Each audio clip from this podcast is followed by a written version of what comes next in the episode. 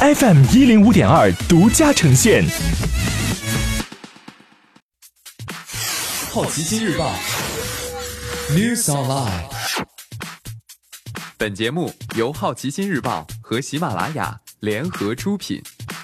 今天涉及到的关键词有：顺丰、B 站、华为、小微贷款、福特、香港。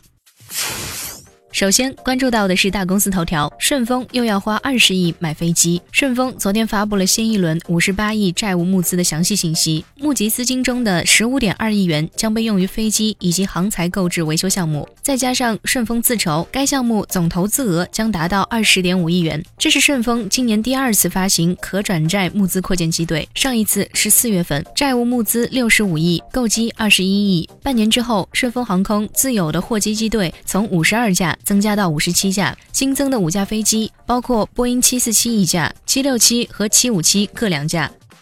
B 站第三季度收入涨百分之七十二，付费用户和会员数大幅增加。在单季最高的新用户增长量推动下，B 站第三季度游戏、直播、广告等三大主力业务继续高速增长，总收入同比增加百分之七十二至十八点五九亿元。盘后股价涨约百分之三，原先只贡献很小比重的电商，也在这一季度暴涨百分之七百零三，达到二点二六亿元，进一步缩小和广告收入间的差距。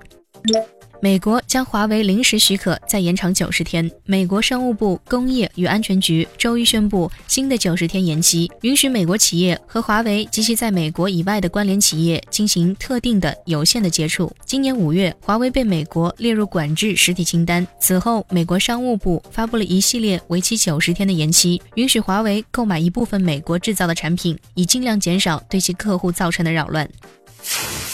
今天你不能错过的其他新闻有。小微贷款搭售保险，建行、平安银行被国务院通报。福特发布新电动 SUV，以其经典跑车品牌野马为名。香港十一月份失业率刷新两年来新高，升至百分之三点一。